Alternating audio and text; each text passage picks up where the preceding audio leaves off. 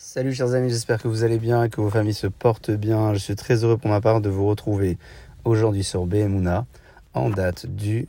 18 Hejvan 5784.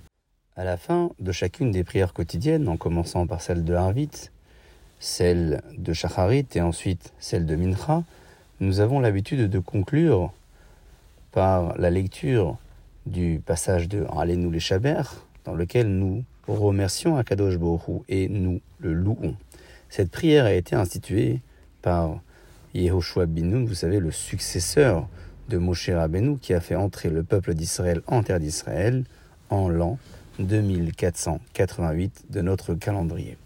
Dans le Sefer Seder Rayom, il est noté que Yehoshua a lu ce passage à sept reprises, dans un sens comme dans l'autre, à l'endroit et à l'envers, au moment de faire tomber les murailles de la ville de Jéricho et, suite à sa lecture, les sept murailles se sont affaissées et sont tombées. Nous avons euh, souvent entendu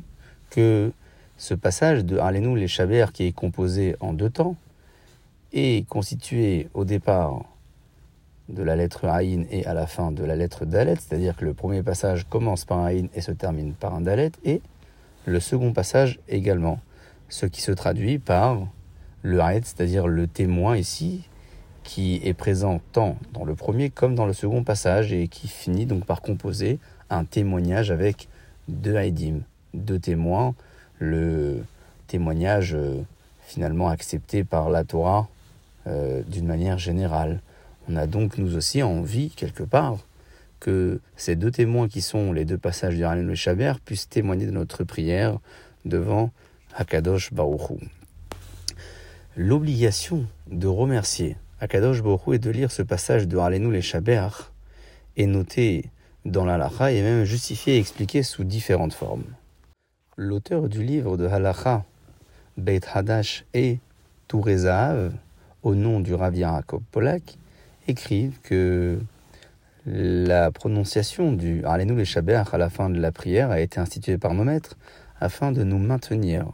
encore un petit peu à l'intérieur de la synagogue à la fin de la tfila. C'est d'ailleurs pour cela que certains n'avaient pas l'habitude de la dire à la fin de la prière de l'après-midi lorsque la prière du soir suivait immédiatement, puisqu'il était de toute façon question que les fidèles restent à la synagogue pour la prière suivante. À son sujet, le Sefer Okar écrit que la prière de Alenou les Shabéar doit être dite avec crainte et révérence, puisque à ce moment-là, toute l'armée qui se trouve près de Hakadosh Borou, donc des malachim, des anges célestes, écoute et Hakadosh Borou se tient face à eux